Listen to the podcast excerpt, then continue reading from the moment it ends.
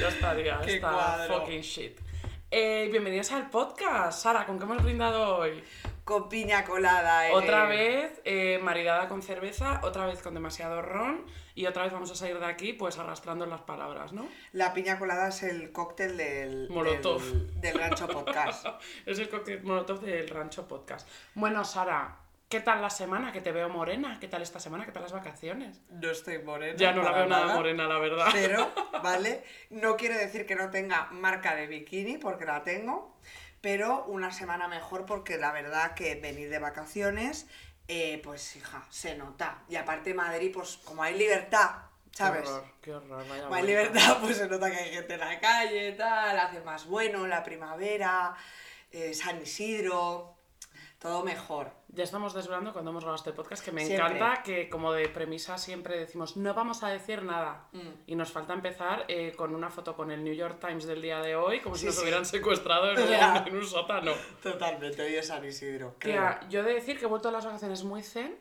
Es decir, he estado completamente despelucada en el trabajo porque tú te piensas que tú te vas a vacaciones, que te lo pasas bien y luego todo vuelve bien, pero en realidad No. eres. En tus vacaciones eres Naomi Watts disfrutando de la playa y luego te viene la ola de lo imposible. En plan, tú estás tan tranquila con tus hijos. No he visto la peli, o sea, no sé si está en una playa o una piscina. Eh, y de repente vuelves al trabajo y la ola de lo imposible se te viene encima y dices. Ah, pues todo el relax que tenía, pues como que se me ha ido con esta marea loca. Claramente eh, lo grabaron en una piscina, Paloma, pero pasó en Tailandia. Ah, O vale. sea, era un tsunami real. Vale. O sea, que nos vino un tsunami el, el El lunes, lunes. total. Pero, es que- he de decir que yo tenido mucha mentalidad de, con todo el estrés que ha habido en mi trabajo y todo el despelucamiento en plan Nacho Cano a dos teclados que he estado, eh, en mi mente estaba diciendo, es que luego nunca sale nada mal. En plan, ¿para qué me voy a estresar si luego todo sale bien? Si es que da igual. Paloma, yo También no soy cirujana No, cerebral, no, ¿sabes?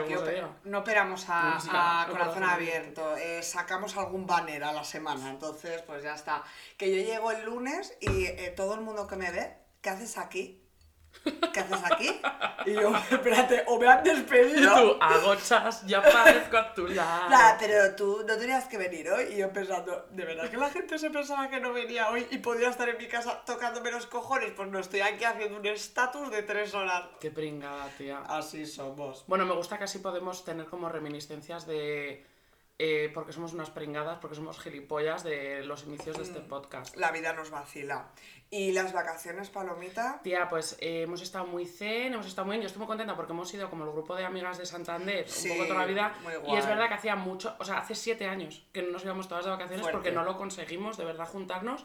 Y es verdad que en el, con la COVID y todo esto, hacía como mucho tiempo que no estábamos más de pues una cena de Navidad o un día juntas. Harto. Me ha parecido bastante guay, la verdad. No, no, es que normalmente eh, no coincidimos en la vida real las cinco. O sea, No. normalmente. Entonces ha sido muy guay, ha sido muy bonito y encima hemos sacado un término nuevo. Sí.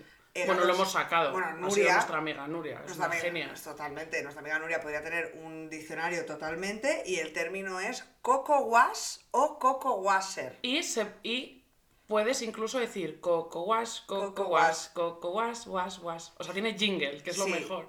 Y lo que, lo que viene a decir es eh, el maltrato este que... Luz de gas, el gaslighting. gaslighting. Porque es coco wash, que es lavado de cerebro, porque es que nuestra amiga Nuria es una genia. Eh, yo suelo decir que Tenerife Beautiful, ¿vale? Está eh, desierto abandonado, Sí. o sea que si queréis ir eh, no hay nadie, que eso está muy bien, porque Sí. debería ser típica isla que está hasta el culo. Eh, nos quedamos en los cristianos y no os lo recomendamos para nada, ¿vale? Porque es Girilandia.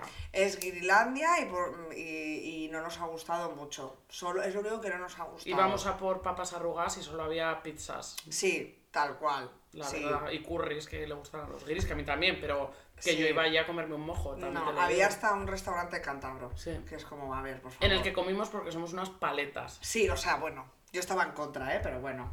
Sara, al lío del tema de hoy. Mentiras. Eh, ¿Por qué hemos elegido el tema? Vamos a ser completamente honestas aquí.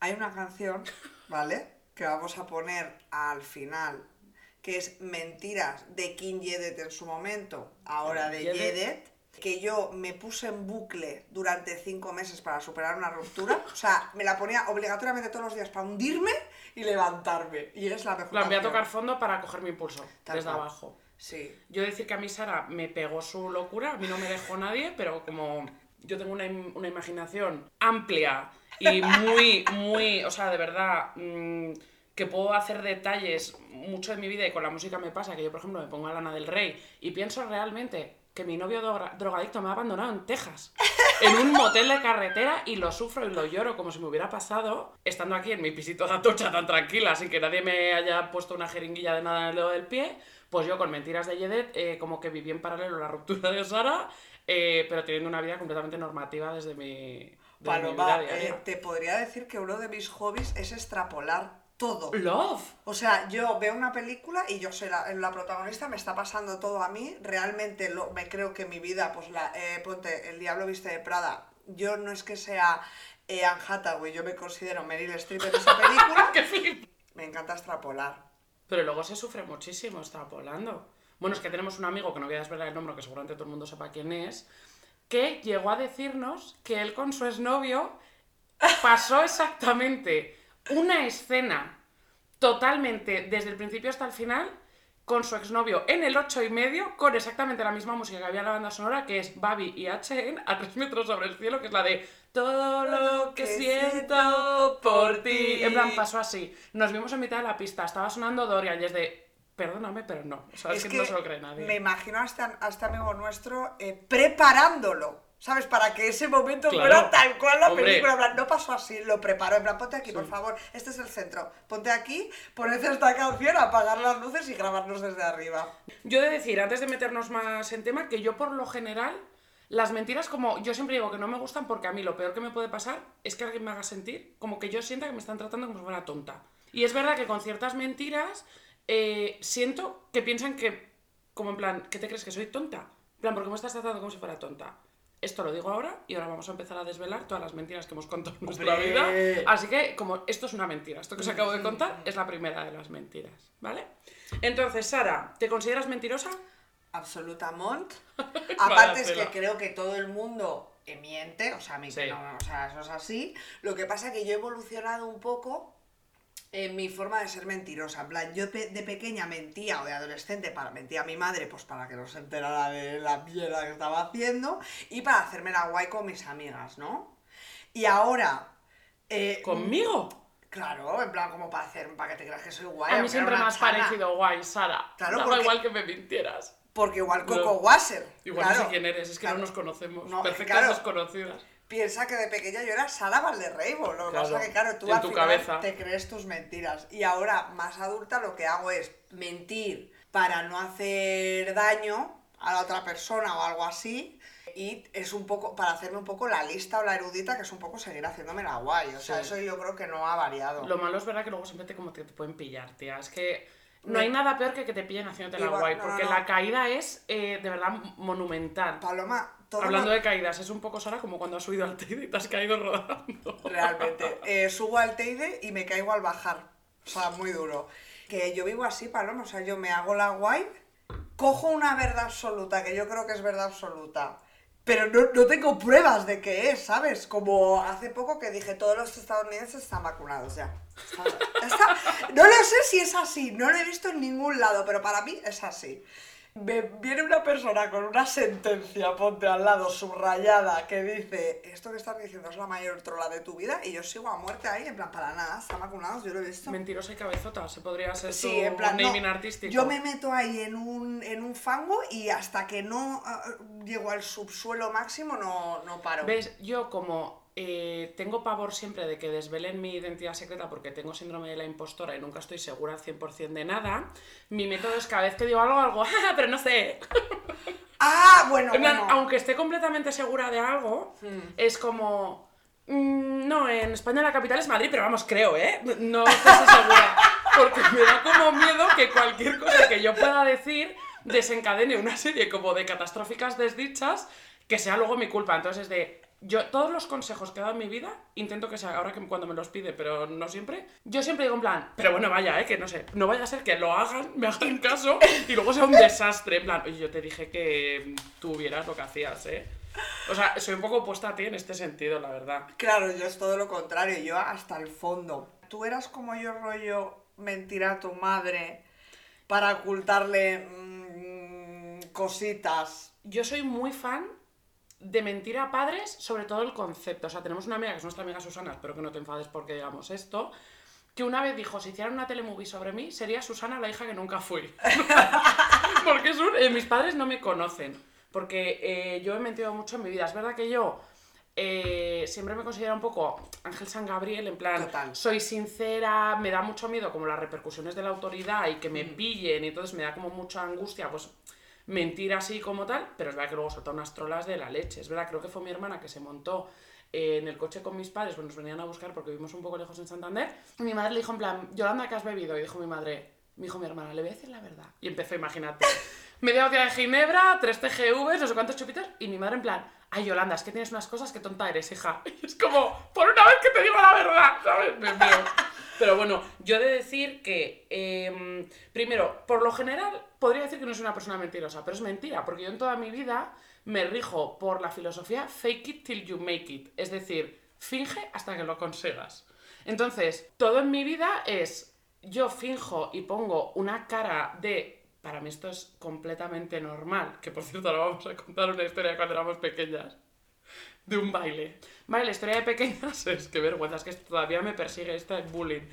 En un viaje a la nieve, cuando Sí, éramos A pequeñas, Braña Vieja, ¿vale? Con 10 años. que había la típica discoteca. Si era, por favor, publicidad, eh, Hotel La Corza Blanca, Top. Braña Vieja, Alto Campo, eh, un hotel Random People, y no me, pre- no me preguntes por qué, pero tenía, como dice Paloma, una discoteca que era como una barra, era todo como acolchadito, lo recuerdo Sí, yo. las guapas y guays de los cursos, sobre todo superiores, se hacían Bueno, unos bailes, no, en no, plan, soy de escena que yo te lo juro, lo recuerdo como gogo de Ibiza. No, es que iban a Torre la Vega. o sea, yo iba vestida, de verdad, con un chándal y un buff que me había Sí, comprado la propia nieve, potativa, y esta gente, te- os lo juro, que iba, eh, ella baila sola, en Paloma, música así, con, eh, es que de verdad, o sea, maravilla. Podemos añadir que el buff era de publicidad de Alto Campo. Sí, o teníamos sea, el mismo. yo tenía... Es que esa hemos sido una friki. Aunque intentáramos hacernos las guays de verdad, Claro. se nos veía el plumero. Es que yo no sé por qué Sara lo intentaba tanto. Claro, yo lo intentaba a muerte. O sea, yo intentaba hacerme la guay con un buff de alto campo que yo me ponía. Un buff es una braga de Eso, esas una como braga del cuello. como para. Es que no sé si es un término global, yo creo que sí. Bueno, sigue. Una braga para el cuello, ¿vale? Eh, ponía alto campo logotipo, alto campo, alto campo, También alto digo, yo lo recuerdo divertidísimo, porque estaba lleno como de gentecilla en telesilla. Ah, sí, sí, sí, Era muy tenía, no, guay. era muy guay. Era cute. era muy guay. Era, Era tremendo. o sea, ojalá tenerlo, ¿vale? es como si una, un buff pudiera ser de Comic Sans. Me refiero. Ese buff era como Comic Sans en tu, ca- en tu cuerpo, o sea, como poner Comic Sans en tu outfit. Sí, sí, pero lo peor es que yo eso lo llegué a, lo creo que lo llevé cuatro años después, o sea, hasta los pelotinchis 14 ya. años. Pero yo en vez de ponérmelo eh, de braga de cuello, yo me lo ponía en la cabeza, pero no de diadema, sino como, como si fuera yo musulmana, o sea, como un velo hasta abajo. Entonces yo iba, Como en si vez de... tu pelo fuera el Claro, en vez de pelo yo tenía alto campo, alto campo. Y yo me iba así a la discoteca de, con 10 años. Vale, pues yo con un outfit seguramente similar, ¿vale? Decidí que iba a fake it till you make it y que iba a intentar normalizar, porque yo veía que los mayorones lo hacían. Entonces yo decía, voy a ser la promotora, eh, la persona que primero lo haga de nuestro curso y voy a ser la guay. Corte 2, no lo fui, ¿vale? Vale, y Y, me puse a... Y convencí a alguien, convencí a un chico de nuestra clase, que encima era el más bajito de toda la puta clase, para que nos pusiéramos los dos a bailar. Todo esto momento, evolucionó a bailar en plan bailes de salón con 10 años, ¿vale? en plan twist. En un momento donde eh, las chicas están a un lado de la pista, los chicos a otro lado y no se tocan ni con un palo. Bueno, pues yo decidí cambiar los roles de género.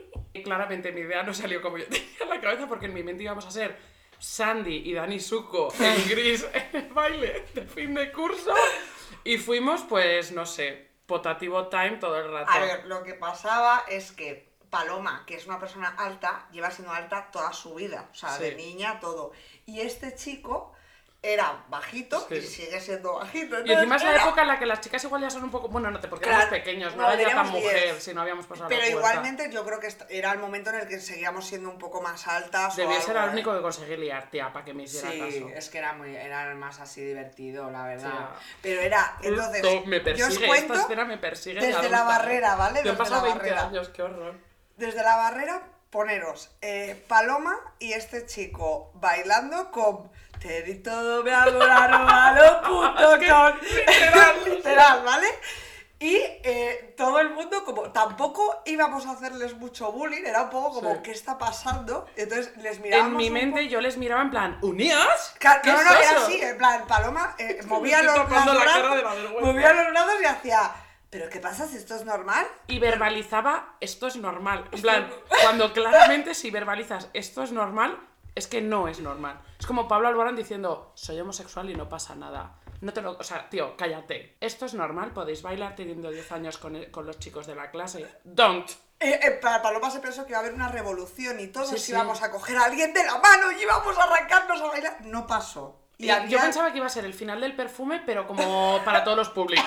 ¿Sabes? En Para plan... niños. Sí. Pero una anécdota tan grande. Estoy o sea- sudando de los nervios que me ha dado de contar No, no, es que se la sacamos a Paloma cada dos años en plan, ¿te acuerdas de este ridículo que hiciste? Pues nosotras Tengo todos los 30 días. años y sigo teniendo pesadillas sobre... Qué bueno. Pero, ¿por qué tuve que hacer esto, de verdad? ¿Por qué me creo pionera? ¿Ves? Yo cuando le digo a Sara, te haces la flipada y luego te pillan. Mm. Yo aquí escarmenté y ya por eso ahora digo en plan, no sé, a lo mejor. Sea, yo creo que desarrollé esta técnica después de esto, madre mía, qué horror. Bueno, y lo de mentir a mis padres, perdóname. Yo es verdad que no sé si es porque me he creado en un ambiente estricto un poco tal, yo siempre digo que me he criado en, una familia amis.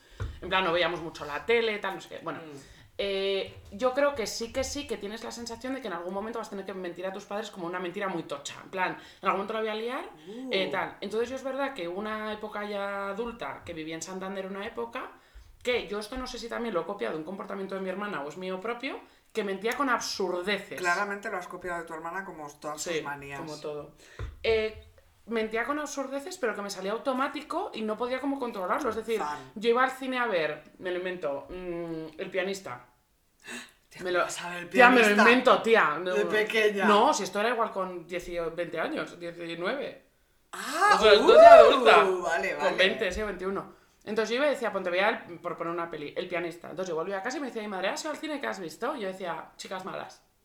¿Qué pasa? Que la semana siguiente mis padres querían ir al cine y tenía que volver a ver El pianista, porque yo a mis padres no les había dicho que lo había visto.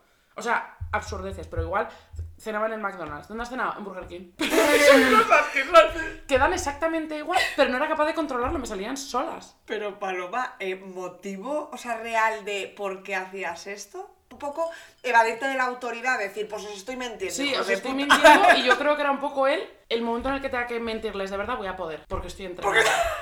O sea, Me en plan, el día que le deba eh, 15.000 euros a un cartel mexicano de droga, mm, le voy a poder contar que me ha apuntado a un máster en, en Madrid. Claramente las mentiras que yo le decía a mi madre eran un poco más hartas que las de Paloma el- Mm. o AKA Es que yo soy el ángel San Gabriel, El ángel San. Gabriel. O sea, mi madre es, eh, la han beatificado en el Vaticano, probablemente eh, la pongan una estatua o Sí, una calle en, sí, sí, en Roma. Eh, y es muy inocentona. Sí. Entonces, mi madre es, o sea, de adolescente, por ejemplo, yo vine con una china de porros de Ribadesella eh, y mi madre se la encontró en el suelo de casa. Pero era encima. También es que la madre de Sara es muy centona y Sara es una pringada. En plan, ¿en qué momento se te ¿en qué cae al suelo de casa tío? una china de porro? No, ¿en qué momento me voy a Riba- Ribadesella, me llevo una china de porros, no me fumo ninguno y me la traigo a casa? Pues ¿Me en el puedes momento que eres una pringada, tía. Tal cual. Entonces se cae al suelo y empieza mi madre. Uy, ¿esto? ¿Esto? Pero esto, de- esto es de un mueble. Esto es de un mueble y yo la oigo por ahí. Y yo, digo, no sé. Me dice, Sara, ¿de qué mueble se ha caído esto? Lo veo y hago, esto es un corcho, esto no es nada, mamá, trae, esto es una mierda. Encima le digo, trae y encima me la quedo y me lo fumé.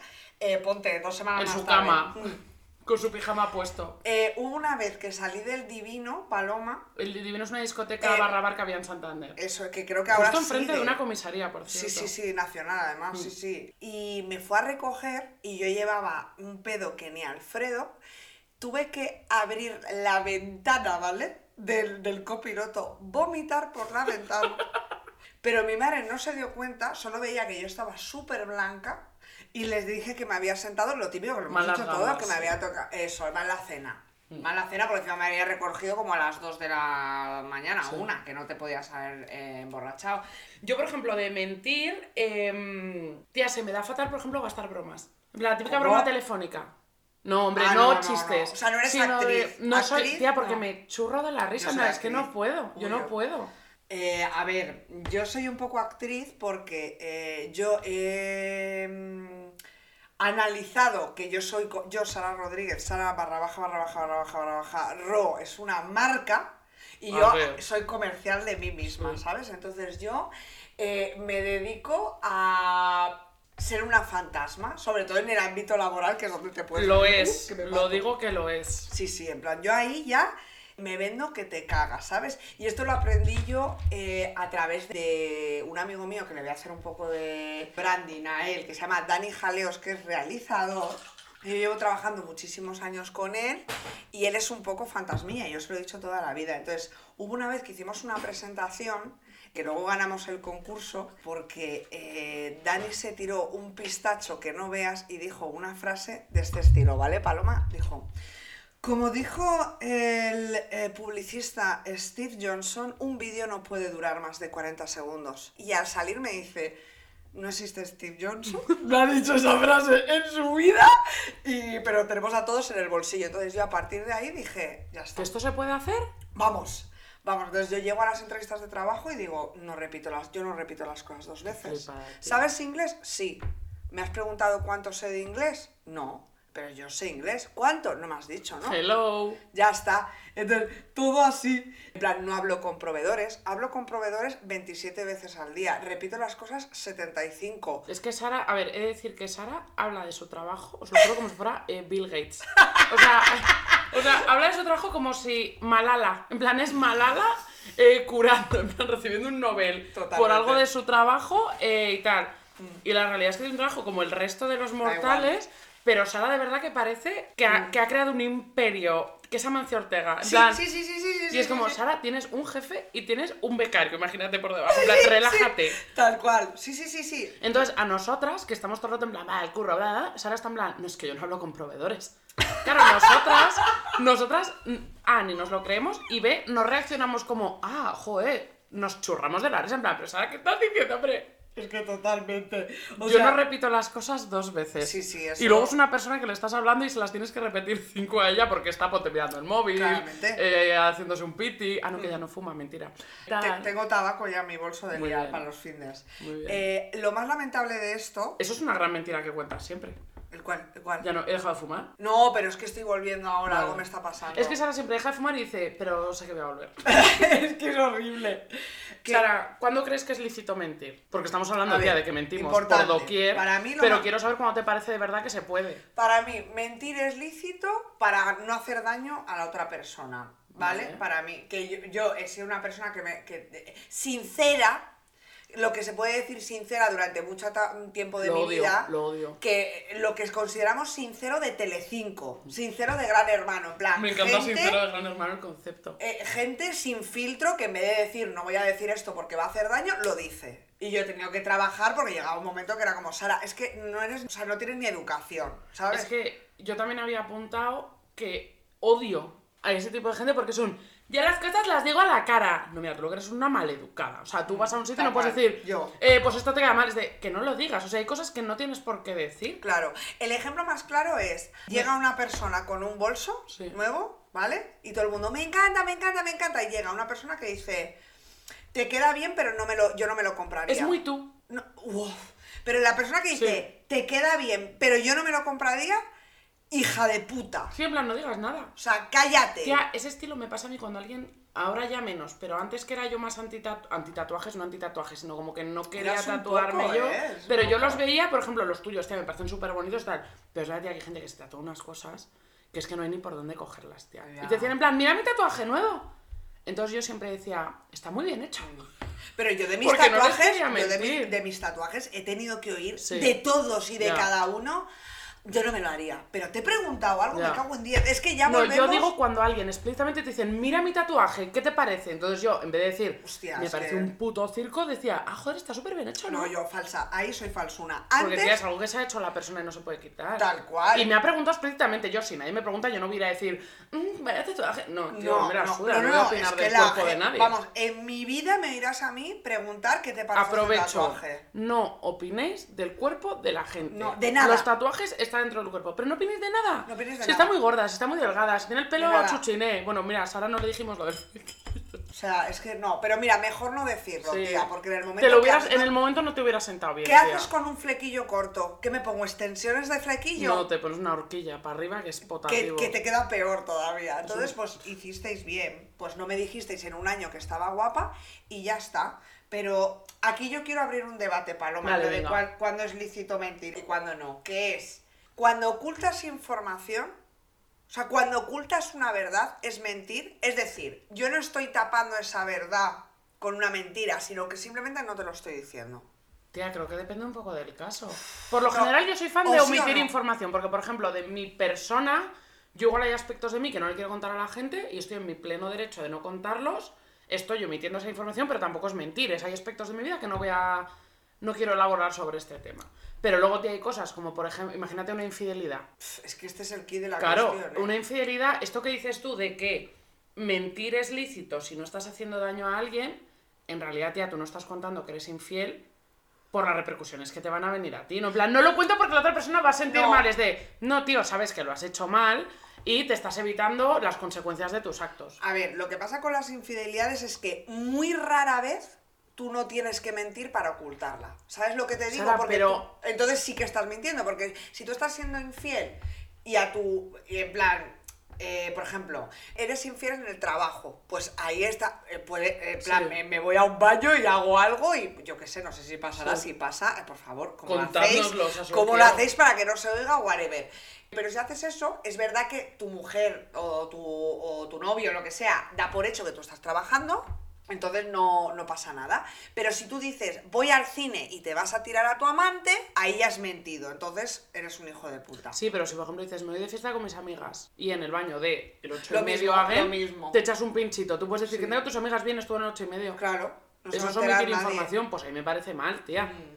Sobre todo, lo que me parece mal del tema infidelidades, que igual hacemos un tema Vamos sobre a, esto, pero bueno. un tema, yo creo. ¿eh? eh, lo que me parece mal es que yo creo que no lo cuentas, tú te escudas en que es porque es, no ha significado nada, ponte, y le voy a hacer muchísimo daño a la otra persona y es de no, en realidad lo que no quieres es enfrentarte a las consecuencias de tus actos y entonces te lo estás metiendo como a la bola y estás intentando como fingir que no ha pasado, te estás creyendo tu propia mentira muchas veces, Mm. Pero creo que te estás mintiendo a ti mismo porque estás intentando hacerlo como es por la otra persona y es de no, hijo de puta, es por ti. A ver, yo soy muy de ojos que no ven, corazón que no siente, y eso es así. O sea, hay veces. O sea, yo no estoy. Si tú eres un eh, eh, eh, infiel compulsivo, que o tienes Sí. un amante ya oficial o tal, eso es un canteo. Yo creo que pienso un poco Pero es tú. que como, como haya un desliz de mierda, es verdad que a mí la balanza se me equilibra mucho. En plan, lo digo, no lo digo, porque en realidad para mí no ha significado nada, la otra persona la puedo destruir, pero es que ya no es me cargo una relación, es, es que mm, a la otra persona lo va a pasar fatal.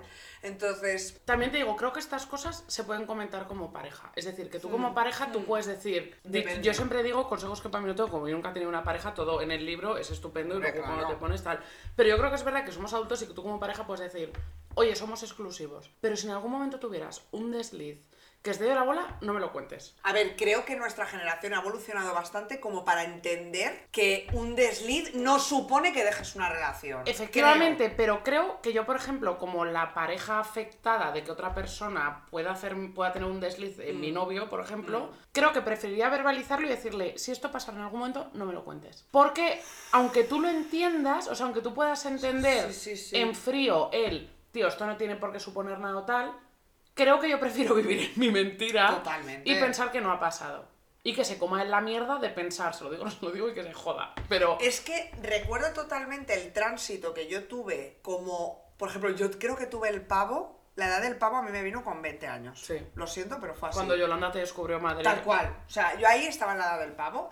Entonces es como que empecé a madurar ahí y yo vivía en una burbujita un poco pues de Santander, de pueblerina, de tal. Y ya cuando me fui de Erasmus me, me empecé a dar cuenta que los hombres eh, son un poco... Bueno, hay muchos que son gentuza. Me enteré de cosas un poco heavies que hacían con algunas chicas. No estoy hablando Sí. de cosas que ahora mismo son agresiones sexuales, ya te lo digo, ¿eh?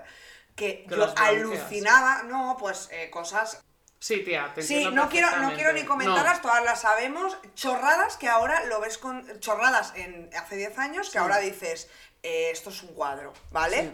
Entonces, eh, bueno, pues en la educación que hemos tenido, la puta sociedad que tenemos, eh, 20 años y tal. Y cuando empecé a descubrir todo eso, realmente como que di un salto Sí. de, madre mía, en realidad no todo es jijiji, jajaja. Es que hay cosas realmente. O sea, la, la gente hace cosas muy malas. Sí. O sea, y es así. Y sobre todo bebido y siendo una persona inmadura, Sí. pues haces cosas que a, la- que a otras personas le pueden suponer oh, un horror. Entonces, ¿a dónde quería llegar? No con lo esto? sé. Me ¿A está dónde- encantando el viaje que estamos viviendo, pero no sé el destino. ¿A dónde quería llegar con esto? Que toda esa etapa de inocencia, mucha, que tú, Mm. que desde cuando eres más pequeño y tal, o, o todo lo que tardé en llegar a darme cuenta de que la vida es una mierda, o muchas cosas son una mierda, es que me taparon mucho, me mintieron mucho, me Claro. tuvieron muy burbujeada. Entonces a mí también el tránsito de todo me fue como más shock. ¿Sabes? No tener tan en burbujas a los niños, yo creo. Y yo tuve la suerte de irme a estudiar fuera, que ya empiezas a ver las cosas.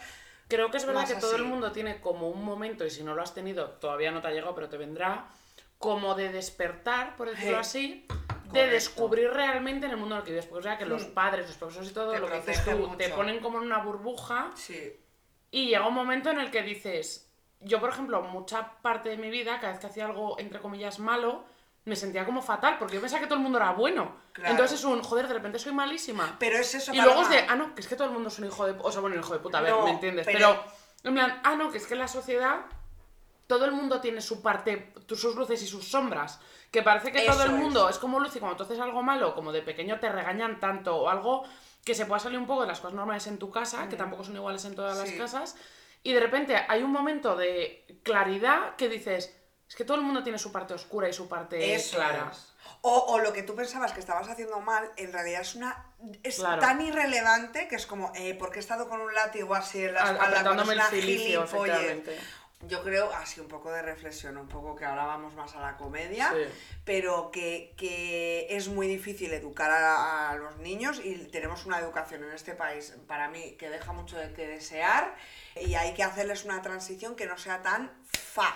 A ver, yo creo que es verdad que, eh, y ya nos volvemos a los jijijas, es que como desde el podcast anterior que nos pusimos serias, hija, yo ahora me creo que somos Aristóteles y Descartes, Sí, en sí, plan sí. una conversación. Totalmente. Pero es verdad que yo creo que todos los padres ponen foco en cosas de la educación, de cosas que igual ellos sienten que les ha faltado en su Claro. propia educación. Mm. Entonces, yo sé que si nosotras en algún momento tenemos vástagos, en plan, si tenemos hijos prole, focalizaremos igual en esto que a nosotras nos parece tan importante, la educación en ellos, pero seguramente nos dejemos al aire o cosas sin tocar que les falte luego en el futuro, porque cada padre lo hace lo mejor que puede en el momento en el que puede, ¿eh? ¿vale? Con las herramientas que tiene. Pero es verdad que la generación que nos hemos criado en los 90, eh, de los 80 a los 2000 yo creo que más o menos es un poco parecido, ¿vale? Es verdad que hay cosas que han cambiado mucho a la generación de nuestros padres, de cómo los educaron a la nuestra, pero que ha habido un salto tremendo a las generaciones que están naciendo ahora. Que yo estoy muy contenta, pero luego también ves las estadísticas de maltratos y mierdas que hay eh, nuevos y te tiras por la window, pero bueno. No, no. Y hablo no solo de la educación de los padres, sino de la educación de coles, ¿eh? Sí, sí, Eh, sí. Que ahí es donde creo que está el kit de la cuestión, ¿sabes? Que no tenemos educación ninguna, no te hablo de sexual, sino te hablo de, de social. Social. Eso es, hasta de, de profesional, Sí. ¿vale? Pero cambia, eh, siguiendo este hilo, Sí. si hablamos, eh, algo que han hecho muy bien nuestros padres, que yo creo, A ver. por lo menos que creo que a las dos nos han educado muy... Eh, ¿Cuándo no es lícito mentir? ¡Uh! Me encanta. Claro, porque yo, por ejemplo, jamás en mi vida podría mentir a la justicia o a la policía o a guardia... O sea, no podría. Perdona, o sea, yo le no tengo me- pavor a la autoridad. Yo a profesores, Claro. policías, a mis jefes. O sea, tengo pavor absoluto de... eh, a mis padres... Bueno, a mis padres no porque les miento, pero me refiero, porque siempre tengo como las figuras de autoridad como un respeto supremo. Total. O sea, la gente dice, bueno, me para la policía y digo que es que voy a ver a mi abuela. Es de, ¿perdona? Eh. O sea, yo con la COVID siempre he ido con papel cuando iba a Santander porque el igual. pánico, y aun con el papel, ataque de ansiedad en el tren de, Sí. me va a parar la policía, bueno, porque... O sea, Sí, pánico. sí, sí. Es que no, no- o sea, sería incapaz, incapaz de mentir a, a nadie así en, la- en un juicio o algo No, no, así. no, no, no, Imagínate. Aún... Es que yo te digo una cosa, tú a mí me dices, he matado a alguien y yo no te ayudo a esconder No, el cadáver. no, yo te digo, yo te acompaño a ir a la policía. O sea, tú a mí no me llames para decirte que te ayudo a cometer un crimen porque no soy la persona. No, Lo siento. yo es que mato a Llama al marrullero del instituto, tío, a mí no me llames. sí, o Pues sea, soy yo mato a alguien y probablemente lo haga en la puerta de una comisaría con las En el puestas. divino. O sea, tal cual, o sea, lo haré ya en plan, eh, sé dónde voy. O sea, nunca lo haría. Y luego, eh, tampoco os, yo os recomendaría mentir al psicólogo. Porque es que sé que hay gente que va Sí. Y, y cuenta otra película. Y es como que es que son 50 euros. No Y mientáis que no ayudes a nadie, tía, porque sobre todo mientras lo estás diciendo dices, tía, ¿pa' qué?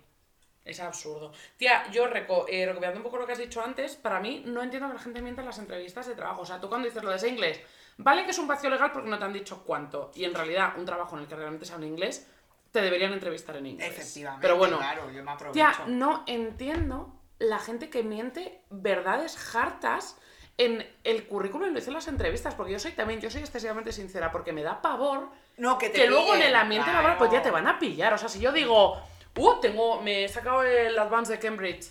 Y luego No, van y te dicen, no, vale, eh, presenta esta propuesta en inglés en una videoconferencia. Yo- Yo no, y luego la gente dice, tía, luego lo sacas. Yo Eh, no podría no dormir. podría, no podría, O sea, es que no puedo- y la gente de verdad que lo hace y lo consigue, y es que no puedo. A ver, Paloma, yo por ejemplo, en una de esas alardes de heredutismo, hered- erudu, eh, de- Efectivamente, eh, claramente no era de ser erudita. de ser edu- Er- erudita, eruditismos, era. por ejemplo, eh, me no puse no en LinkedIn, sino en Facebook, inglés británico. Yo voy a decir una cosa.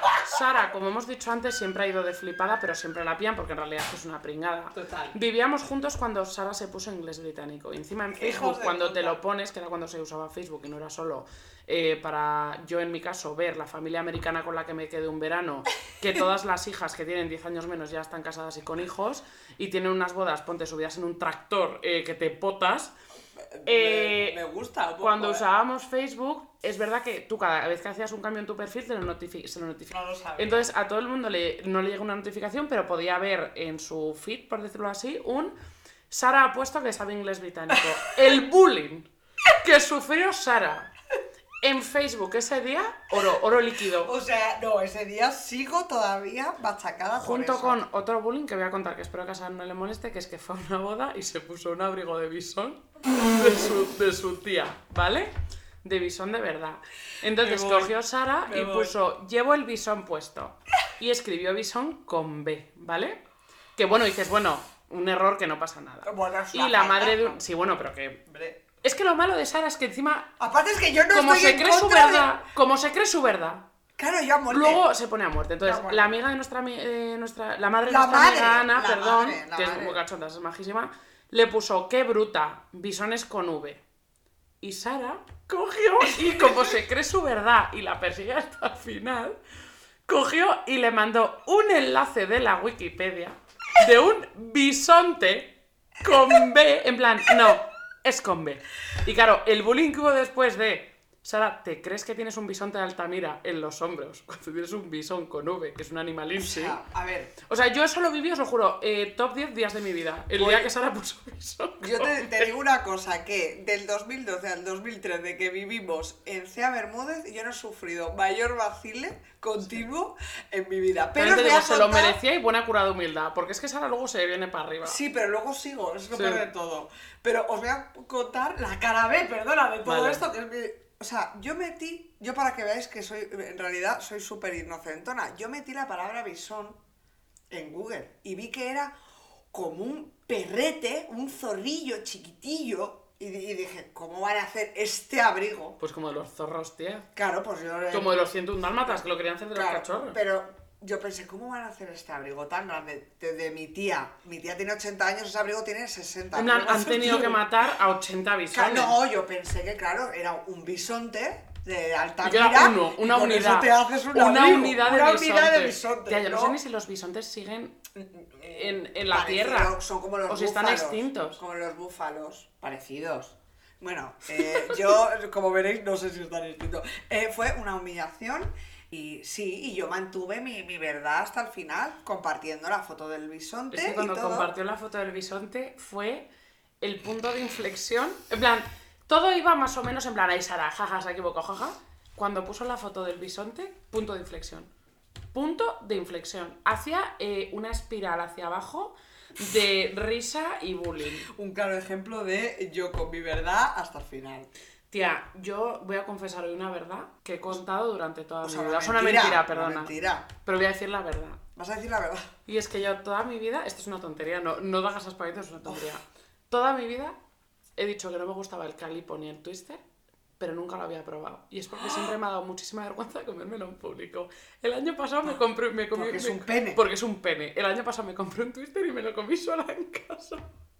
Me pareció súper obsceno. Palomar es monja. Hacerlo sola en casa me parece como totalmente más obsceno, en plan...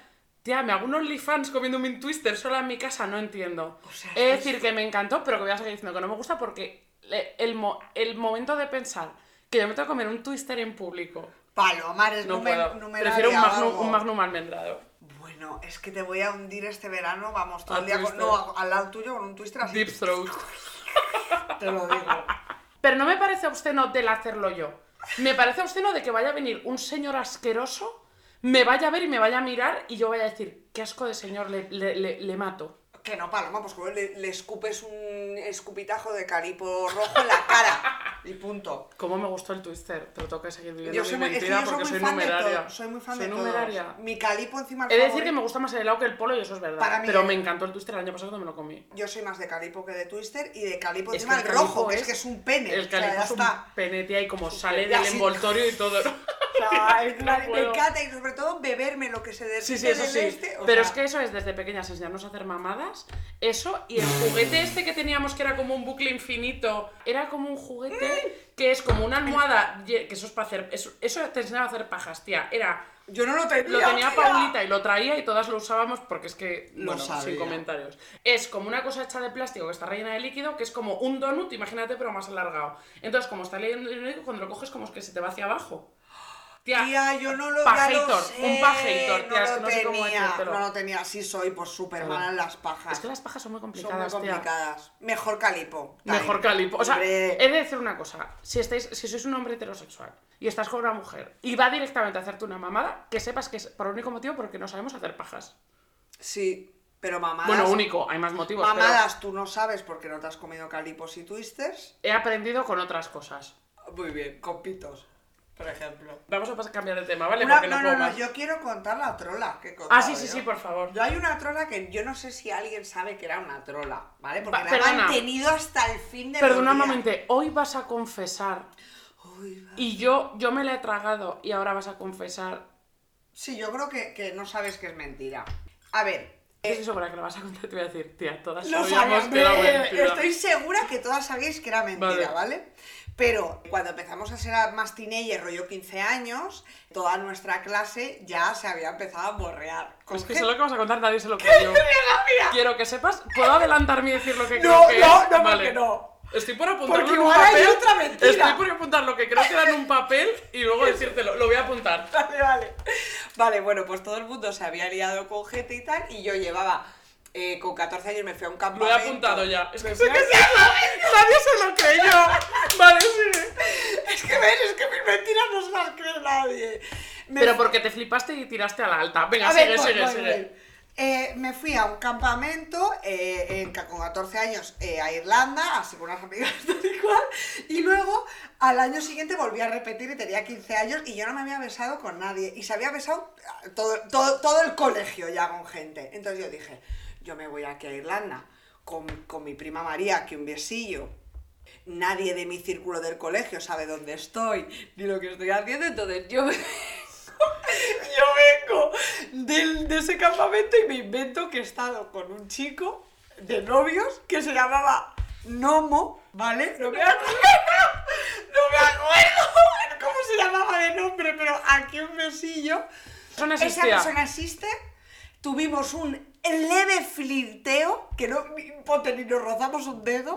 Y yo vine eh, en septiembre, ponte, a tercero de la ESO o a cuarto de la ESO diciendo que había tenido un novio, que era de Madrid, en- en- He apuntado en mi cuaderno dos morreos en Irlanda, porque Sara no dijo eso. Sara dijo que había estado con, uno- con uno, que era este, y que se había liado con otro, que creo que era Rodri. Me quiere sonar. No, no, no, no había Dos morreos en Irlanda, he apuntado en mi cuaderno. O sea- dijo, el problema de Sara es que dijo dos. Si llega a decir uno, Uno. igual nos lo Ah. hubiéramos creído. Pero Sara no había la alta. Rodri. Mira, Rodri no existía. Valderreibol, eras tú. Era yo, mira. Todo el mundo dijo, jo, Sara, qué guay por ti. Y, pero porque éramos No, buenas eh, amigas y dijimos, en- esta es su verdad y lo necesita. En mi, en, mi, en mi mente yo viví como afirmaciones, ah, mm, mm, mm, porque realmente siempre he creído que nadie se lo creía, pero como, como soy yo de burra como un arao, en plan con mi verdad hasta el final. Pero eh, 15 años más tarde considero que es momento de decir que eso era una trola como una catedral. Tía, yo creo que la mayor mentira que he contado en mi vida, Ah, pero no era la anterior. el que lo del twister y el calipo. Sí, me parecía top. ¿eh? Es una top mentira, pero no, yo creo que la que de verdad tiene importancia es a mis padres con los suspensos de la universidad, tía. Porque es que yo. Vale. Y la gran mentira que le he contado a todo el mundo diciendo, es que mi convocatoria es septiembre. No, mira, mi convocatoria no es septiembre. Lit. Yo en, vera- en invierno y durante el año, como estoy aquí en Madrid, me apetece estar como una auténtica Cuba, auténtica cube. Eh, y en verano no tengo otra que, como le he mentido a mis padres y le he dicho, ponte que he suspendido una cuando he suspendido seis, tengo que estar todo el verano eh, castigada. Mis padres me castigaron el primer año pensando que había suspendido cuatro y había suspendido seis de diez. Pero o sea, teníamos, yo tenía seis Yo asignaturas tenía el 10. primero. Yo tenía 10. Suspendí 6 y les dije, he suspendido 4. Me castigaron todo el verano a estar dentro de mi cuarto. Me leí todos los libros de Harry Potter en vez de estudiar, Uh, soy gilipollas. ¿eh? Pero menos mal que tenía Harry Potter. ¿No te acuerdas que nos vinieron a ver? Que me vinisteis a ver, en plan, a la cárcel, a mi casa de Santander. Ay, pobre. Estaba castigada. Y eh, luego en verano aprobé y les dije que había aprobado alguna en verano que en realidad había suspendido, luego no me preguntaron por la matrícula y tal. Con esto quiero decir que la universidad está completamente sobrevalorada, porque yo, siendo este puto cuadro de personas, soy licenciada en psicología. Y una persona súper inteligente y súper válida para trabajar, pero también te digo que tú siempre has sido una estudiante correcta, no sé qué te pasó en la universidad, que Pues había que que estudiar descubrí más, el ¿no? alcohol y descubrí que no tenía Ah. que estar en mi casa, me vine a Madrid y dije, ah, es que me lo puedo pasar bien, y no darle explicaciones a nadie gozando. Ya está. Mm. A mí me dijeron mis padres, no sé si fue mi padre o mi madre, bueno, es que mi padre, el pobre, también tenía trauma Mm. de la universidad porque mi padre, eh, en vez de apuntarse a una carrera fácil, se apuntó a físicas, que es donde conocí a mi madre, y hizo pleno, absoluto, en plan, eh, porque era muy difícil.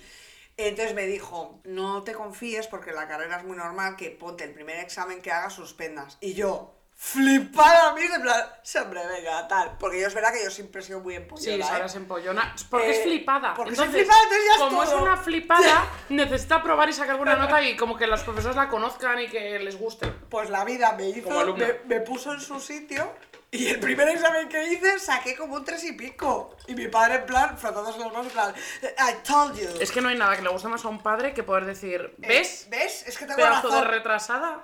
Tal cual. Como siempre voy a saber más que tú. Paloma, ¿cuál es la mayor trola que te han contado en tu puta A ver, vida? no, yo quiero contar antes otra mentira que he contado yo. ¿Más? Pero si la mentirosa soy yo. No, pero es una mentira que es que, para que me conozcáis como cuando era yo de pequeña, ¿vale? ¿Te acuerdas cuando estaba la serie Aladina, pero cuando estaba Paz Padilla, en plan, inicio?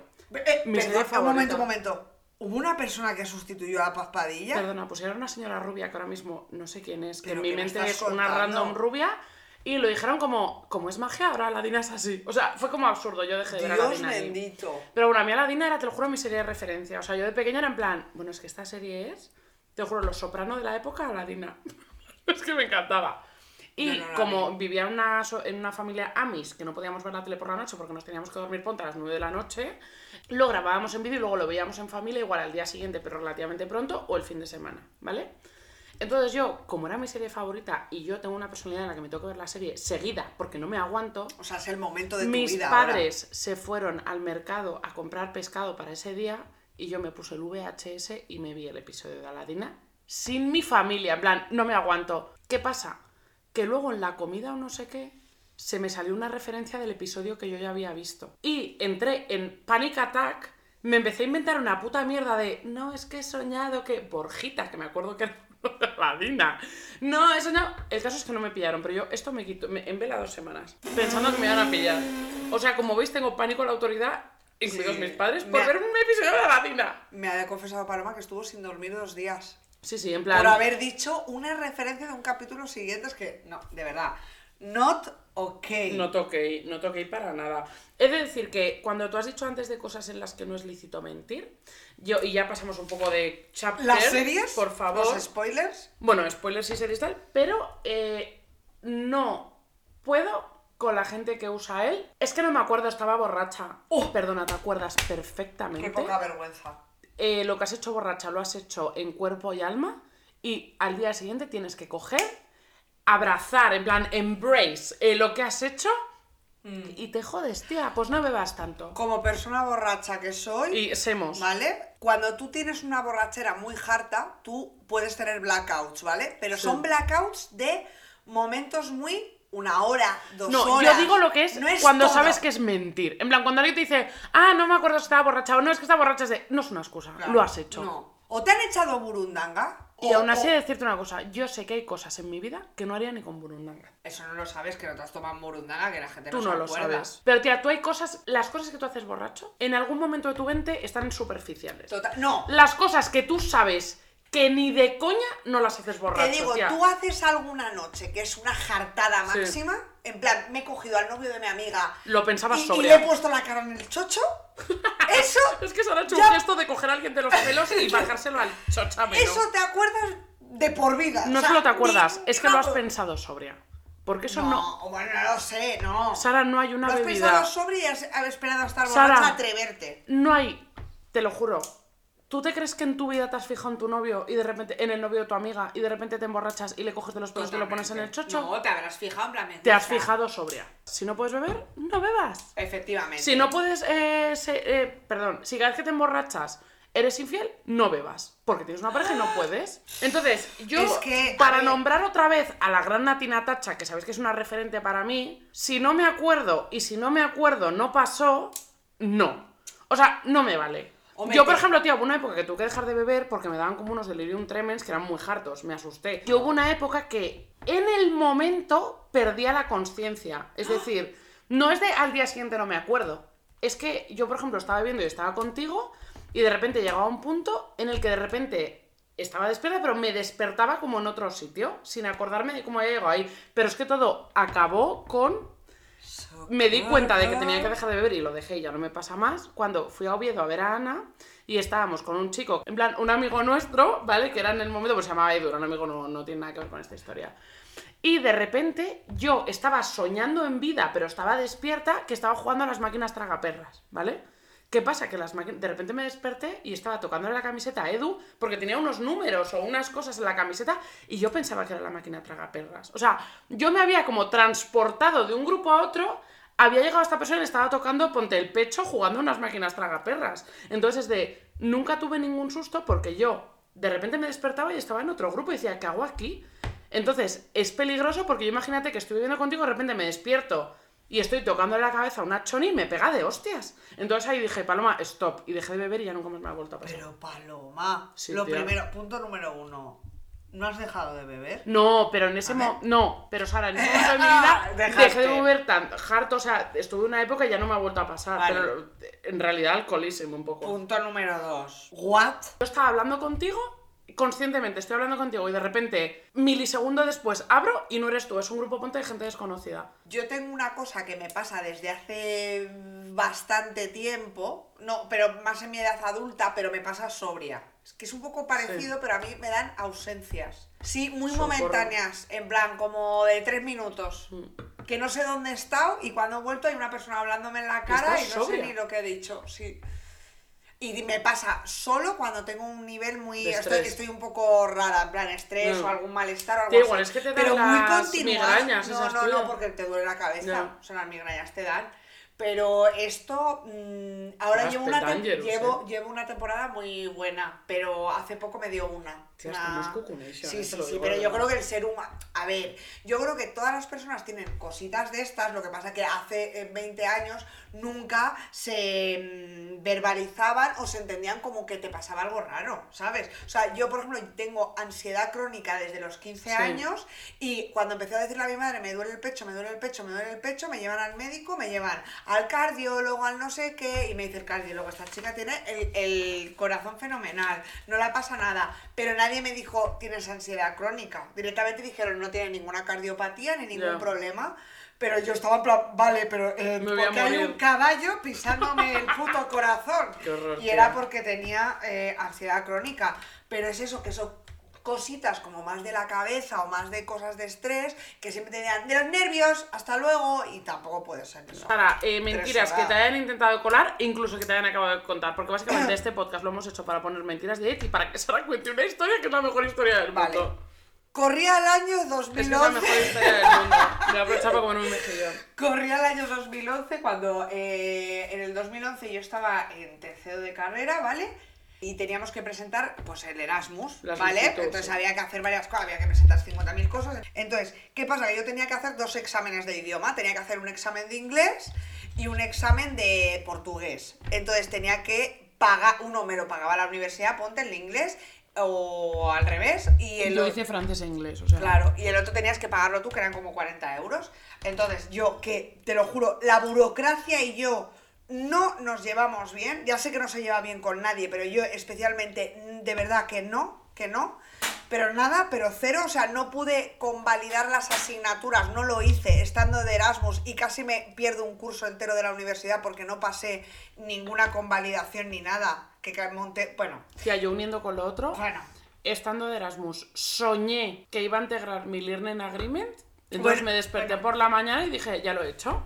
Uf. Y me llamaron eh, de la oficina de Lieja en Bélgica, en plan, como no traigas tu Learning Agreement en 45 minutos, te echan del Erasmus. Y yo, pero si lo he Que entregado. sí, que sí, que era así. En plan, así. pero si lo he entregado.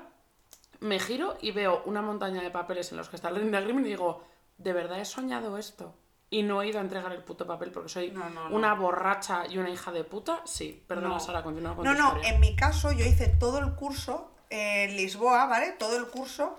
Y cuando llego a Madrid me- y les digo, mira, estas son mis notas, tal. Y me dice, pero perdona, no has hecho toda la convalidación de asignaturas. A mí me parece como que no has cursado el curso.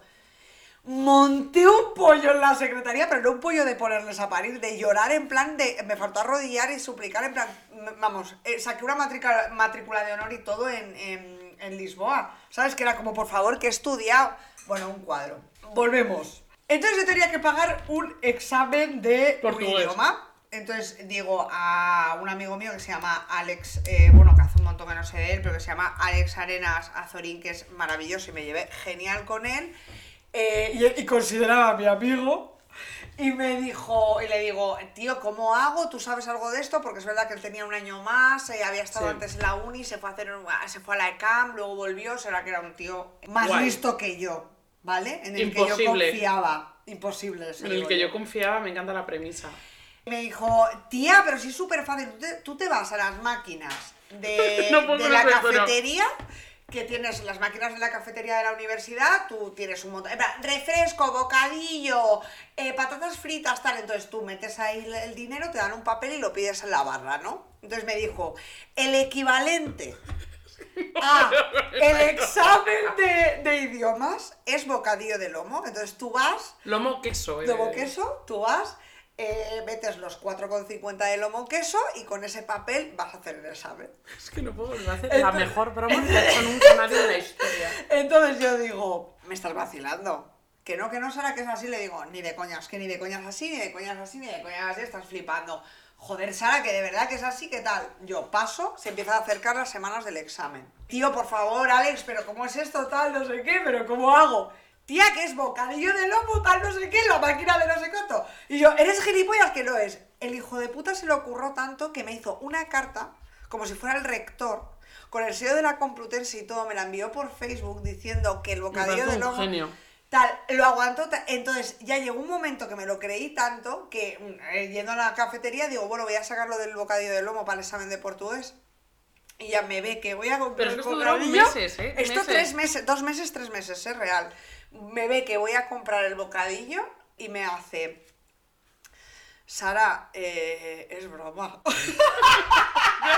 Me parece, o sea, que Sara creyera realmente que tenía que ir a la cafetería a comprarse un bocata de lomo queso y que le iban a decir obrigada en vez de- para el examen de portugués, o sea, me parece como una maravilla hecha. O sea, te lo juro que me lavó tanto el puto cerebro que me lo creí máximo. En plan, yo llegué a un momento, o sea, dudé, dudé, dudé, pero después de tres meses de una persona A diciendo ver, es que picó pala durante tres meses, tía, yo creo que todo el y con, un- con una carta certificada, pues no puede ser. Tía, yo de mentiras que me han intentado colar, tengo. No quiero entrar en temas de la cultura de la violación de esto en la puntita, eh, yo te aviso y cosas así, porque me parece ser torrente y me parece ser un asqueroso. Y de ser que os piréis hijos de puta. Bueno, vuelvo, ya vuelvo a ser la paloma divertida. Em, los caseros de Madrid con el precio de los pisos y por qué no te devuelven la fianza. ¡Oh! Perdona, tienes que pintar el piso después de que venga yo. Me da no, igual no. que haya fumado alguien, me da igual lo que haya puesto un puto blue tack. Pinta el puto piso si entre inquilino e inquilino. Eh, Pedazo de estafador de El los piso cojones. donde vivimos, Paloma y yo, que a nuestro, nuestro casero se Con llamaba... Valentín y Yolanda eh, eh, intercalados. Eso. Nuestro casero se llama José Félix, al que le apodamos Jode Félix. por- Porque el autocorrector de Sara, que es que no sé por qué no te lo quitas, le puso directamente hola, jode Félix. Ese señor nos quitó casi do- 150 euros por, para limpiar el piso y porque decía que estaba hecho una puta He mierda. de decir que era un botellódromo ese piso en el que- Me da igual. Que yo, si alquilo un piso, entiendo que lo has limpiado antes de que entre yo. Eso. Porque es un payaso. Jode Félix, eh, eres un hijo de puta, te lo digo así. Yo de mentiras que me han intentado colar tengo apuntada, y esto igual es un poco racista, pero bueno, chicos, la generación de nuestros abuelos, ¿qué le vamos a hacer? Venga. Eh, yo de pequeña siempre he tenido el pelo corto porque mi madre me ha intentado vender que llevamos el pelo corto porque estábamos guapísimas, cuando la realidad es que me confesó siendo adulta que, que es que como ya lleva el pelo corto no se va a hacer ni una puta coleta, y esto me lo ha confesado hace relativamente poco, pero yo siempre iba muy bien peinada porque mi abuela cuando nos peinaba nos decía, si no te peinas, va a venir un gitano y te va a llevar en el carro. Esto es un poco racist, lo siento. Eh, pero mi abuela siempre decía, peínate, porque hay un gitano en un carro que te va a ver despeinada y va a decir, está para mí. Y yo, eh, pero es que lo peor es que mi abuela cuando venía a Santander había literal un señor, que no sé ni si era gitano, en un carromato con un caballo y le señalaba y decía, mira, ese es el que te quiere llevar. Eh, abuela, me lo creí y sigo traumatizada hasta el día de hoy. Nos estamos yendo un poco de timing, entonces... No, pero, eh, un momento, Paloma. Quiero contar una cosa viniendo Por de favor. esto. Mi madre, ¿vale? Mi madre, yo tuve la desfortunia, o desfortunia, me encanta o lo que desfortunia, sea, ojalá sea desfortunia, porque me encanta. de perder el DNI el día Bueno, antes bueno, bueno, de bueno. mi examen de selectividad, ¿vale? Me doy cuenta por la tarde, menos mal que tenía el pasaporte, a lo que mi madre me dice, ¿sabes lo que va a pasar ahora?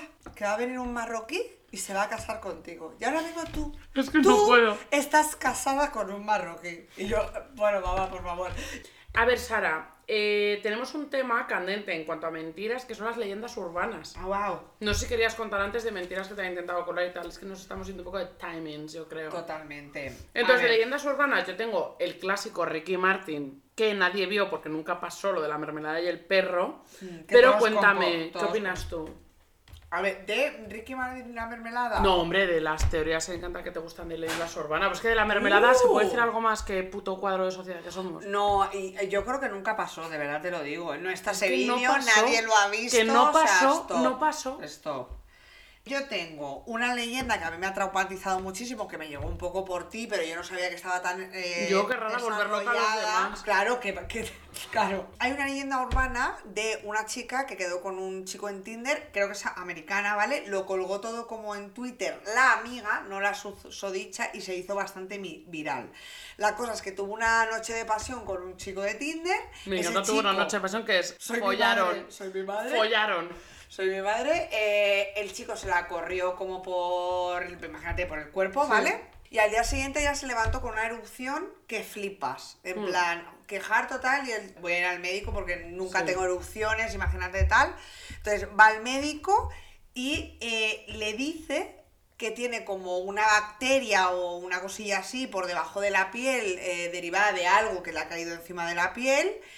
Ella le dice que lo que le ha caído encima de la piel es semen Sí. y le dice que solo puede ser porque esa persona haya practicado sexo con muerto. Madre mía, tía, me muero. O Pero sea, es que tiene un una pinta de leyenda urbana, tía, que te muere. Claro, entonces yo creo que es un poco leyenda urbana, pero no me parece tan raro. O sea, el chico luego ya no sé cómo lo ¿Cómo averigua estamos ella. como sociedad para que no nos parezca tan raro, tía? Claro, porque Estamos si- fatal. este chico si trabaja en una morgue o algo así, Sí. que era lo que pasaba, Sara es asqueroso, no lo es asqueroso, pero es que de verdad que, es que las cosas asquerosas pasan. Hable con ella, Sí. pasa. O sea, ya está.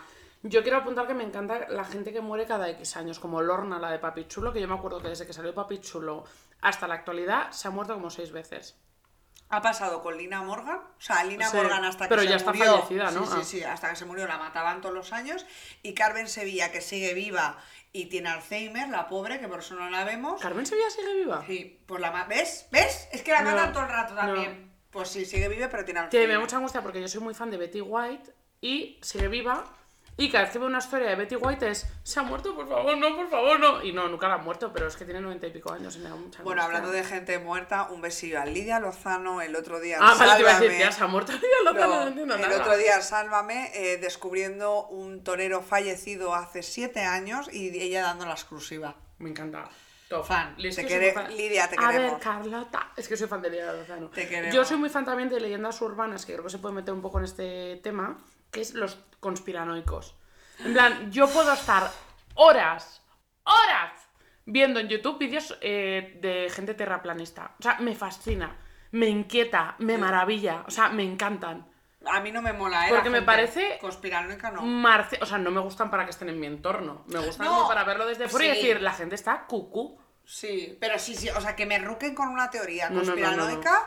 A mí si me delito. viene alguien, me dice soy terraplanista y encima me intenta que cambie yo de opinión y digo, chico, te has venido al público equivocado. Yo tuve que vivir un ruque de eh, tres horas con documental incluido Madre sobre mía, gente que se come bebés Tía, es que- para beber la sangre y tener Famosos adrenocromo. encima, ¿no? Claro, porque es gente súper rica que puede hacer que, que le lleguen bebés o chicas o tal. Y entonces lo que Que hacen es es... Border, la película. Bueno, pues o Ice White Sat o yo qué sé. Pero lo que hacen es llevar a criaturas realmente jóvenes o tal a un estado de estrés que, le, que liberen ese aderocromo. ¿Pero o sea, qué es el aderocromo? es una mezcla de adrenalina que genera el ser humano con tu propia sangre. Entonces Es tú que te lo bebes. Sí, te lo bebes y, y, pues, te, te rejuveneces y de todo. Sara, ¿tienes alguna referencia de grandes mentirosos de la historia? Porque yo, por ejemplo, a ver, he apuntado luego que ahora te voy a contar, pero de la realidad, ¿vale? Pero así un poco en ficción, quería mencionar a Atrápame si puedes la peli, que Leonardo DiCaprio sale más guapo imposible. Y La vida de nadie, de eh, José Coronado, que es una peli en la que creo que tuve durante el transcurso de la peli, que será hora y media, cinco ataques de pánico O sea, harto, ¿eh? que es básicamente un señor que tiene una doble vida y la ansiedad constante de pensar que le van a pillar, a pesar de que sabes que es un hijo de puta y que quieres que le pillen, eh, tremendulum. Yo quiero dar la enhorabuena a José Coronado eh, por su papel en A la ver. serie de Netflix El Inocente. No he visto. Porque yo siempre te he tenido como un actor.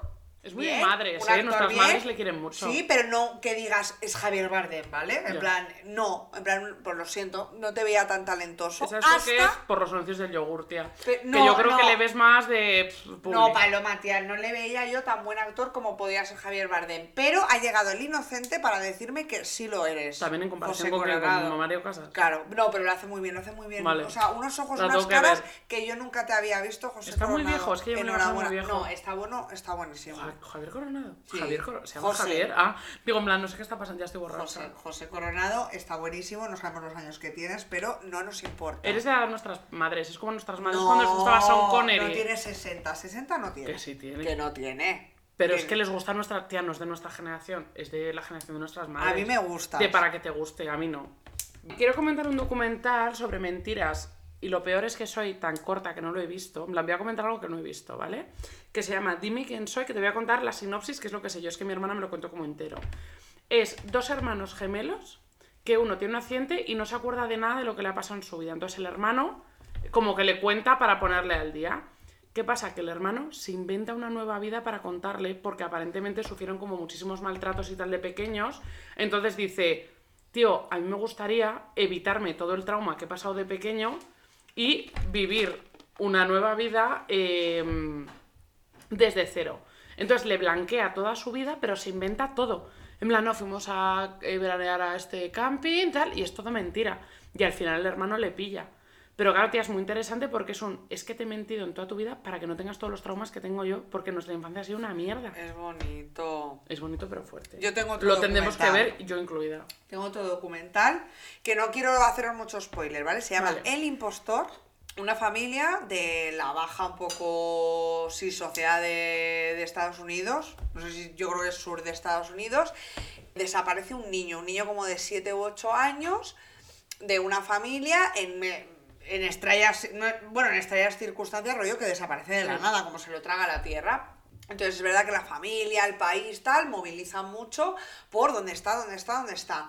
Pues coge un caritrini español, ¿vale? Un crío, eh, como cuatro Espera. años más tarde, Paloma, cinco años más tarde, ¿vale? Se hace eco de esa noticia, él se quería, estaba huyendo, no sé, de su familia o de la justicia, no lo O sé sea, muy tendría bien, 13 ¿vale? años este niño. Correcto. Se tiñe el pelo de rubio, No puedo, ¿eh? y desde España eh, llama a una comisaría diciendo que es este niño.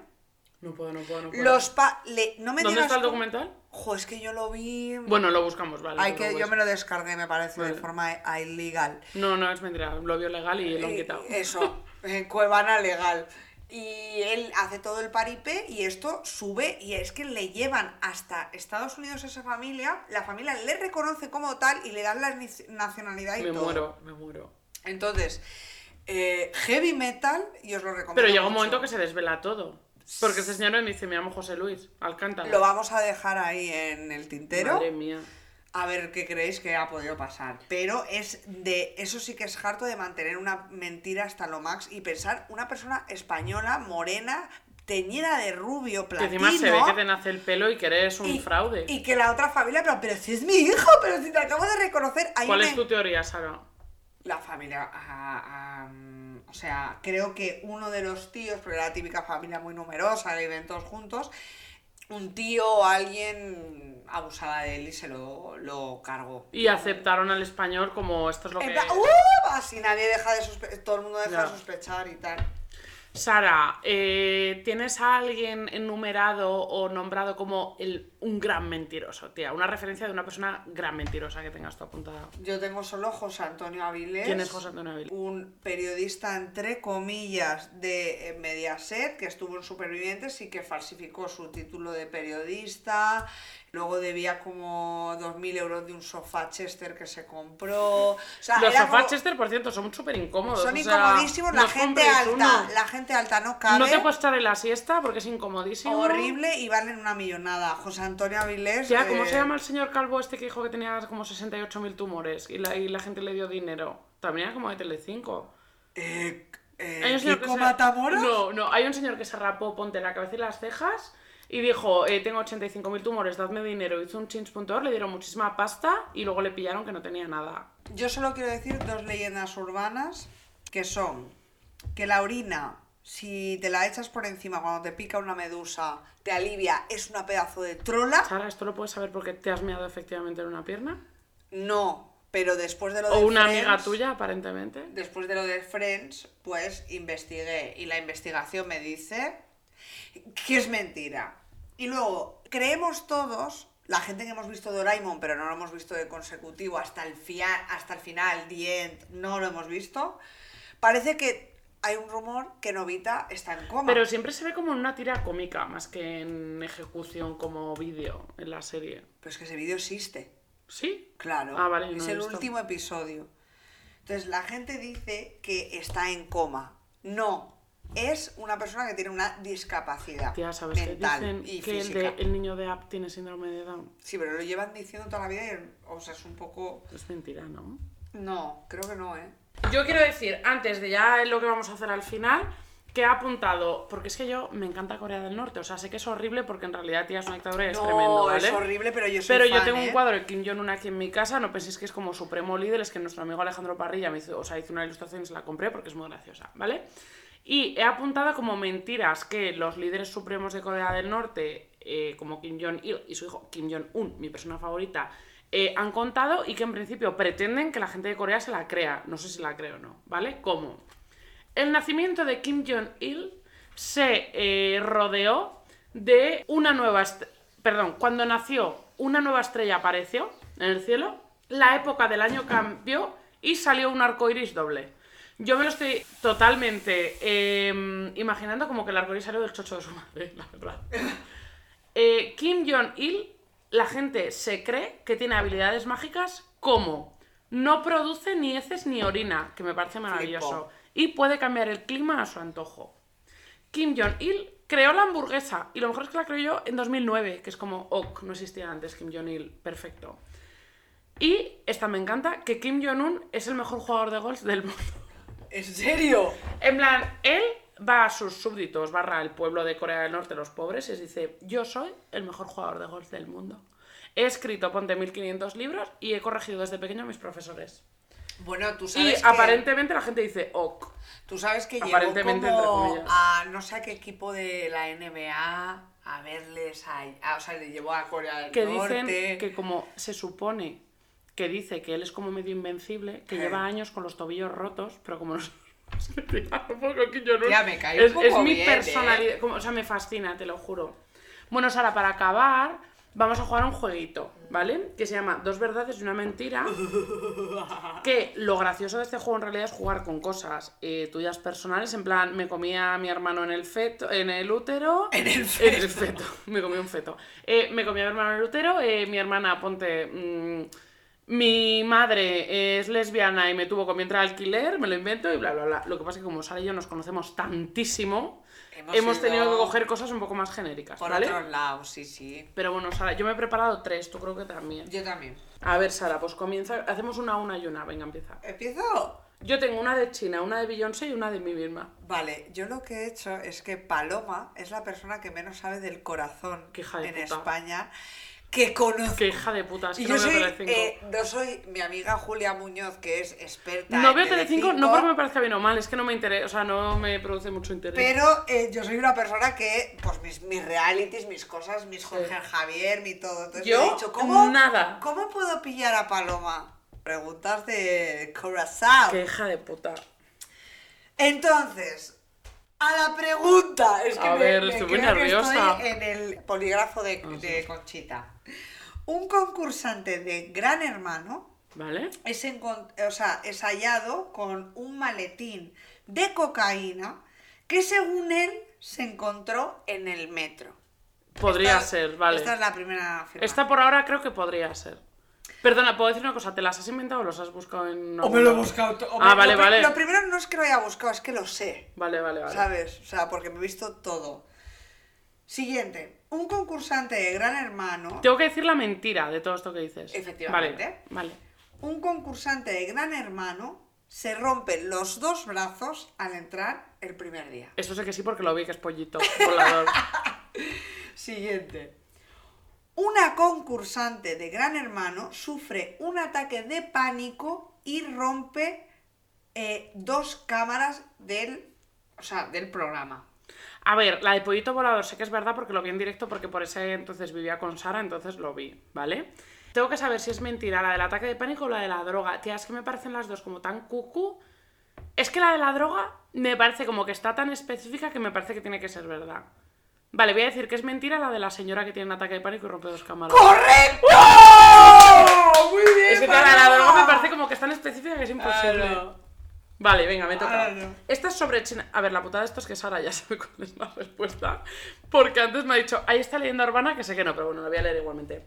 Puedes ver la muralla china desde el espacio. Prohibieron entrar a Brad Pitt en China después de grabar 7 años en el Tíbet. O- bueno, es que esa podría haber Y colado. los ¿eh? ricos pueden pagar a gente para vivir su en China para vivir su cadena perpetua en la cárcel. A ver, es que sé claramente que la puta muralla china Es no se ve desde el espacio. Pero, o sea, esa trola que nos han contado. Pero tía, ¿no te parece muy fuerte que prohibieran a Brad Pitt entrar en China después de 7 años? Yo no he visto la peli, la verdad, no sé si es muy faltosa. No, no, a mí me suena que era verdad. O sea, me, No, eso cuando es lo has dicho, ¿eh? O sea, sí que sí, sí, sí. Vale, empiezo. La finca ¿Vale? de Rocío Jurado se llama El Rejoneador. Mm, ¿Vale?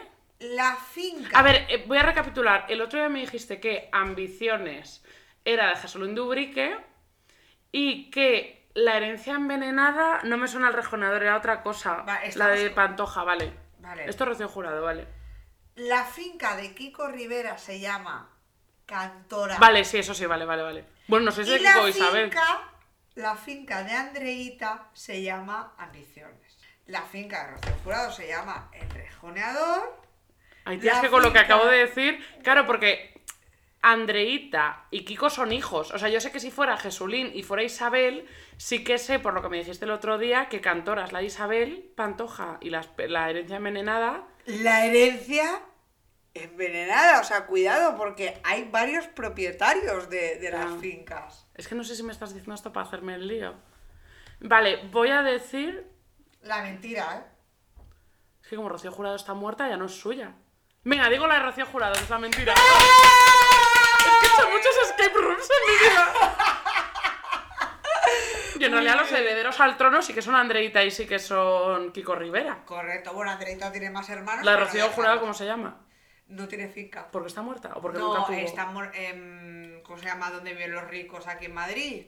Yo no tengo ni idea, tía, Tía, Pozuelo, mo- eh, La Moraleja. Ah, vale. Tiene una casa en La Moraleja. Vale, vale. Que no tiene nombre porque no es una finca. Es que amo a Rocío Jurado, es que ves, era especial pasta para eso. Sí. Vale, te voy a decir cosas de Beyoncé. Hostia. Su network es de más de un billón de euros. Bueno, un billón de dólares que son mil millones, ¿vale? Porque esto lo he buscado de un sitio americano. O sea, no es un millón de millones. Es mil millones. Salió en una película de Austin Powers. Y empezó con Jay-Z en 2001 cuando ella tenía 19 años. La primera es la mentira. Sí. Tiene menos de un billón, tía. Tiene menos dinero que Kylie Jenner. Vale, venga, Sara, la última. Vale, nos vamos con Rocito contar la verdad Uf, no he para visto seguir nada. Vale. viva. Vale, No he visto nada, pero estoy más o menos enterada. vale. Corte dos, no.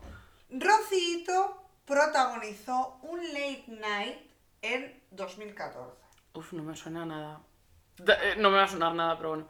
Antonio David puso, le puso los cuernos a Rocito estando embarazada. Esto sí que es verdad, porque ella tuvo que volver andando de no sé dónde. Lo he oído en no sé dónde. A Rocito le pegó una pailiza su hijo Eso. ¡Ah! en 2016. Sé que fue su hija. Así que es la última la mentira. ¡Correcto! Ya que- Correcto. Eh, el, late, el late night de Rocito se llamaba Hable con ellas y salía Alba Carrillo, Yolanda Ramos, mía, Sandra. Barneda. No, no, un año o dos, ¿eh? Sí, Madre sí. mía. Correcto, en Vale, Telecinco. La última, y ya vamos a cerrar, es sobre mi persona, ¿vale?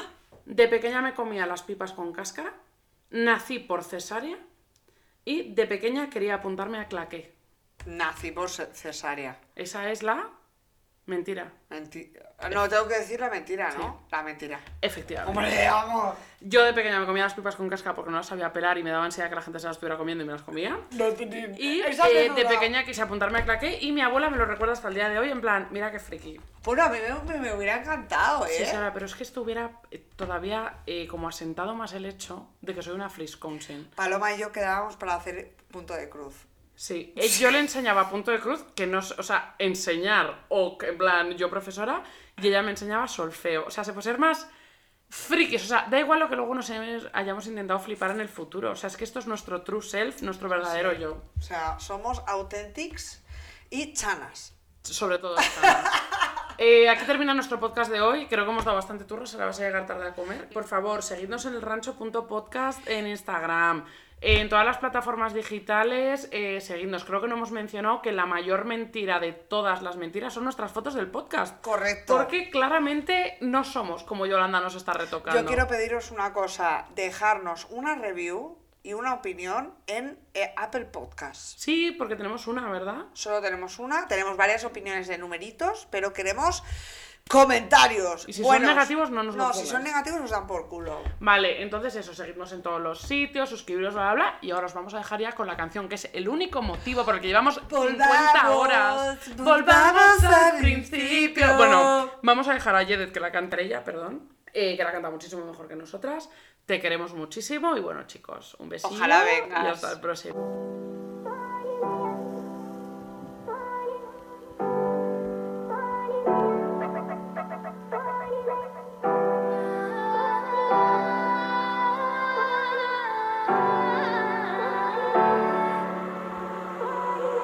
volvamos, volvamos al principio, a cuando me mirabas tú.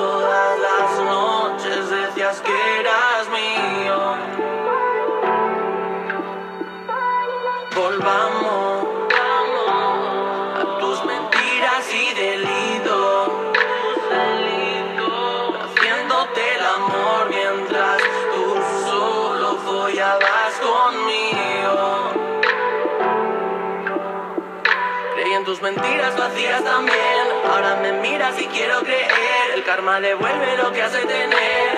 Eh, ah. Creí que perdía no poderte tener. Ahora me miras y quiero creer. La vida devuelve lo que hace tener. Eh, ah. Y te miro y no te sigo y no sé en qué te has convertido. Cuánto tiempo hemos perdido.